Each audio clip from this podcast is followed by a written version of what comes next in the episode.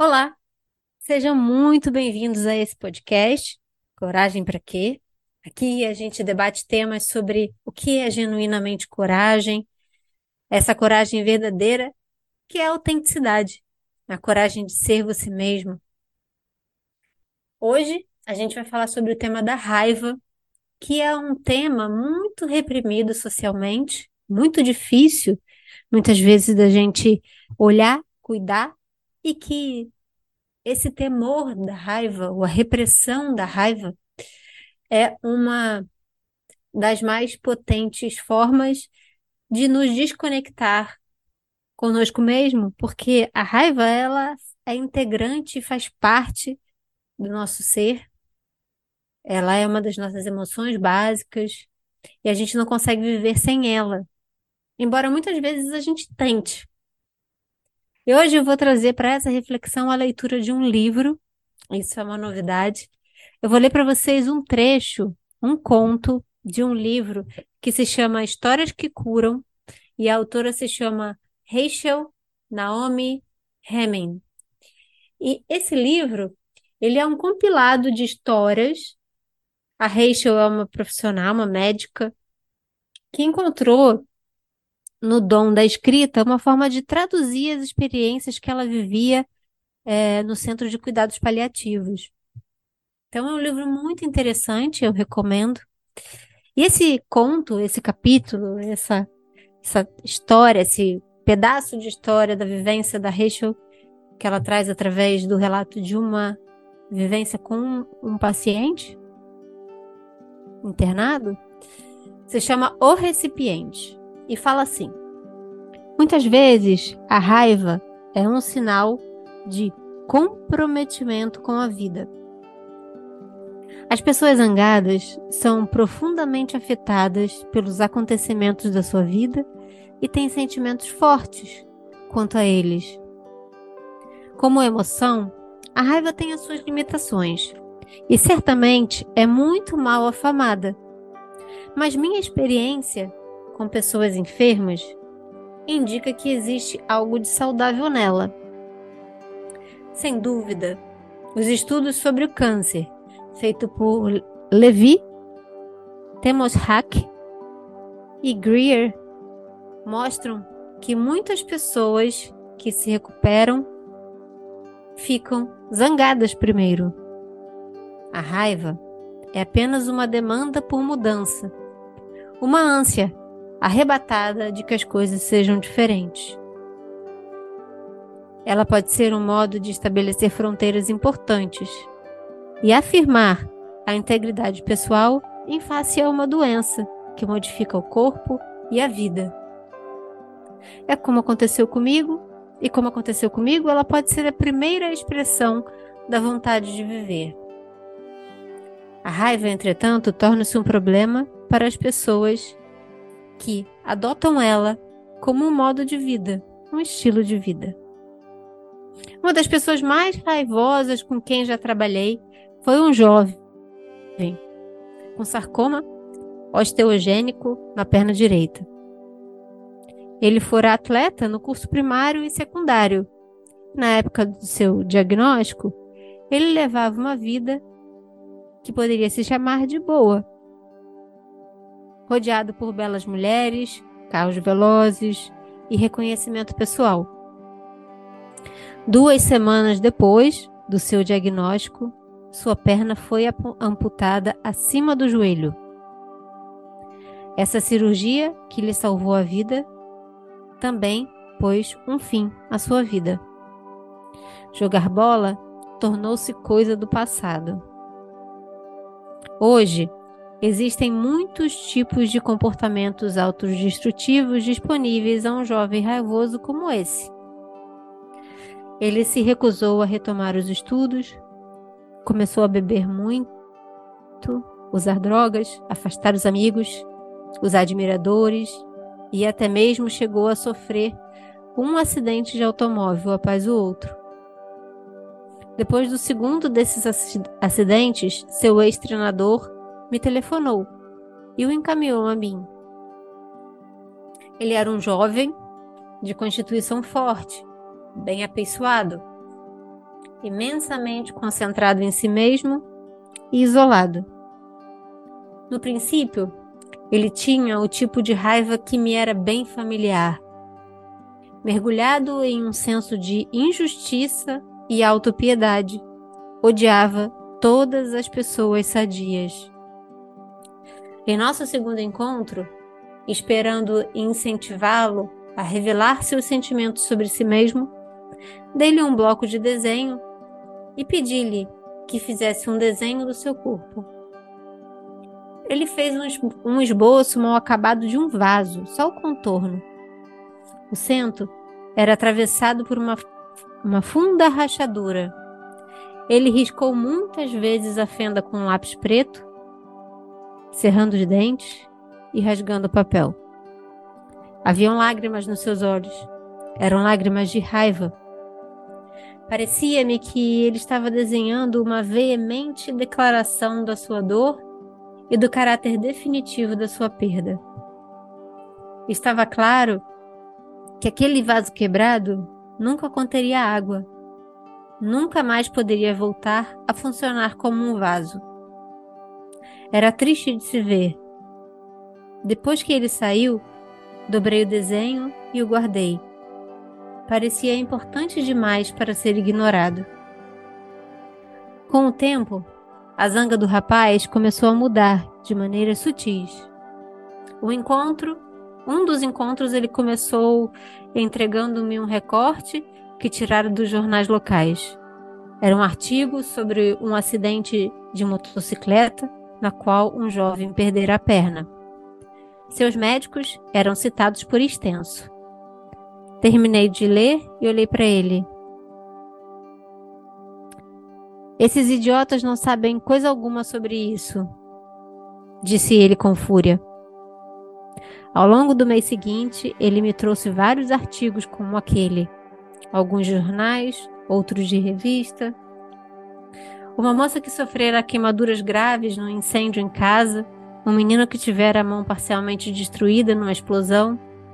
Suas reações eram sempre as mesmas: um julgamento severo sobre os bem intencionados esforços dos médicos. Sua raiva, em nome daqueles jovens, começou a ocupar cada vez mais tempo dos nossos encontros. Ninguém os compreendia, ninguém os apoiava, ninguém sabia realmente como ajudá-los. Ele continuava virado, mas me parecia que por trás da raiva estava crescendo uma preocupação com as outras pessoas. Animada, perguntei se ele gostaria de fazer alguma coisa a respeito daquilo. Pego de surpresa, ele a princípio respondeu que não. Porém, pouco antes de sair, perguntou se eu achava possível ele conhecer algum daqueles outros jovens que haviam sofrido uma lesão como a sua. Pessoas de todas as partes do mundo procuravam o nosso hospital escola, sendo grande as chances de haver ali algumas pessoas com um tipo de lesão das quais ele se preocupava. Respondi que achava bem possível e que procuraria saber. Isso acabou sendo fácil. Em poucas semanas, ele começou a vi visitar os pavilhões cirúrgicos, visitar outros jovens cujos problemas eram semelhantes aos seus. Voltava daquelas visitas cheio de história, maravilhado por, por descobrir que era capaz de se comunicar com os jovens. Muitas vezes, ele conseguia ajudar quando ninguém mais era capaz. Depois de algum tempo, ele se sentiu apto para falar com os pais e os parentes, ajudando-os a compreender melhor e saber o que era preciso fazer. Os cirurgiões, encantados com o resultado daquelas visitas, indicavam a ele cada vez mais pessoas. Alguns dos, alguns dos médicos lembravam-se dele dos tempos de atleta e começaram a passar algum tempo junto a ele. À medida que foi conhecendo os médicos, seu respeito por eles cresceu. Gradualmente, sua raiva dissipou-se e ele passou a exercer uma espécie de sacerdócio. Eu só observava, ouvia e apreciava. De todas as suas, de todas as suas histórias, Minha favorita era uma, a visita a uma jovem que tinha uma trágica história familiar. Um câncer de mama tirar a vida da sua mãe, da sua irmã e da sua prima. Outra irmã estava fazendo quimioterapia. Esse último evento a impelira a tomar providência. Aos 21 anos de idade, ela optou por uma das escolhas disponíveis na época, a remoção cirúrgica das suas mamas. Ele a visitou em um dia quente de verão, de short, com a perna artificial completamente à mostra. Ela, profundamente deprimida, estava na cama, de olhos fechados, e se recusou a olhar para ele.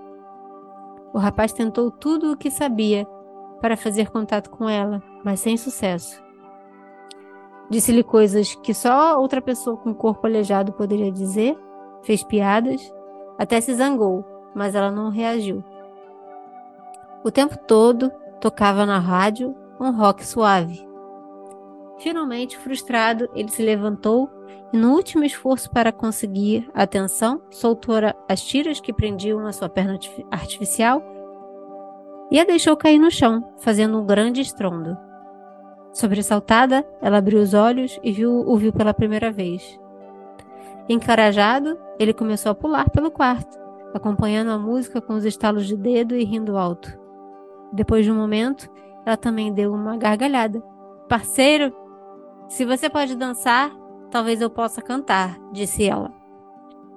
Aquela jovem, jovem tornou-se sua amiga e começou a visitar pessoas no hospital junto com ele. Ela estava na faculdade e o incentivou a retomar os estudos, cursar psicologia e sonhar em levar adiante o seu trabalho. Acabou se tornando sua esposa, uma pessoa muito diferente das modelos e animadoras de torcida com as quais ele namorara no passado. Porém, muito antes disso, encerramos as nossas, nossos encontros juntos. Em nosso último encontro, recordamos o modo como ele chegara, os impasses, os momentos críticos. Abri sua ficha e encontrei ali o desenho do vaso quebrado, que ele fizera dois anos antes. Desdobrei o desenho e perguntei se ele se lembrava do, do retrato que fizera do seu corpo. Ele pegou, olhou durante um tempo e disse: Sabe, não está terminado.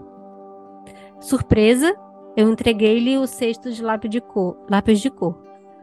Pegando um lápis amarelo, ele começou a desenhar linhas que irradiavam da rachadura do vaso em direção aos cantos do papel. Fortes linhas amarelas.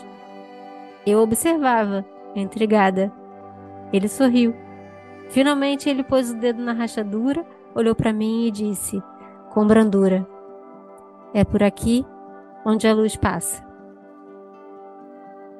O sofrimento está intimamente ligado à inteireza. O poder do sofrimento para desenvolver a nossa inteireza não é apenas uma crença.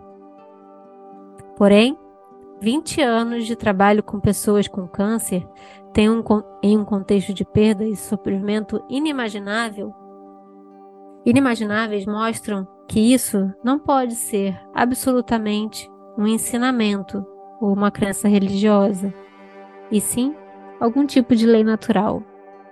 Ou seja, podemos aprendê-lo, não por uma revelação divina, mas simplesmente por uma observação atenta e paciente da natureza do mundo.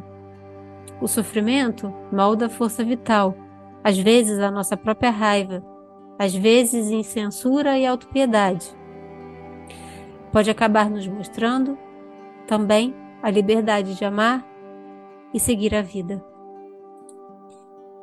Essa bela história conta sobre o poder da superação quando a gente se abre a processos de conexão e aceitação. Mas o que é mais importante dessa história que me chama tanta atenção é que ela fala aqui no início, muitas vezes a raiva é um sinal de comprometimento com a vida. Então, quantas vezes a gente passa por situações adversas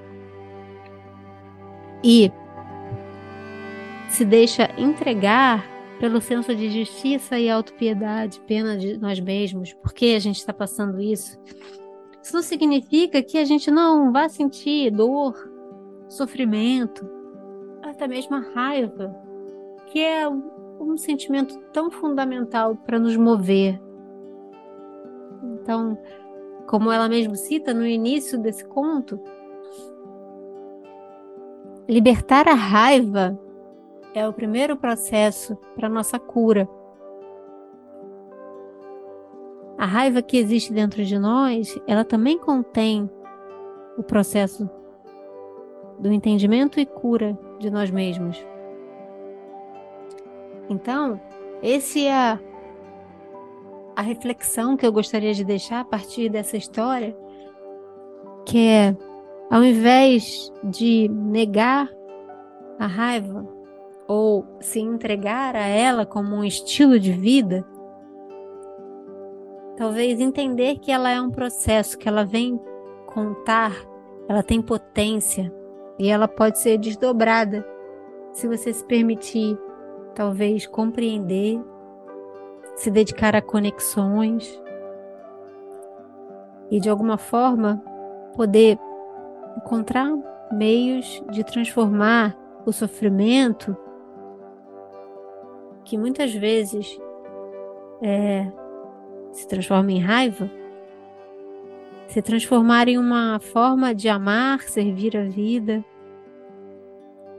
não de uma forma onde o nosso sofrimento não é autorizado, permitido, mas sim numa forma profunda de entender esse motivador. Quando a gente não tem comprometimento com a vida, a raiva não está aparente. A gente só se indigna com algo quando a gente se importa com algo. Então, se você está num processo de raiva, significa que existe dor, que existe sofrimento, que existe um senso de injustiça. E que o caminho para a resolução não é se permitindo sentir raiva de todo mundo, é sentir a raiva compreendendo qual é a mensagem que ela está te trazendo, compreendendo que a raiva não é algo que necessite ser suprimido, mas é algo que necessita ser transformado. É que você possa desvitalizar o potencial destrutivo e depurar essa energia de forma que ela seja o impulsionador da sua própria cura do impacto que você tem no mundo. Eu desejo imensamente que esse áudio tenha contribuído para suas reflexões. Eu vou adorar receber os seus insights, os seus pensamentos e como essa história te afetou. E a gente se encontra no próximo áudio.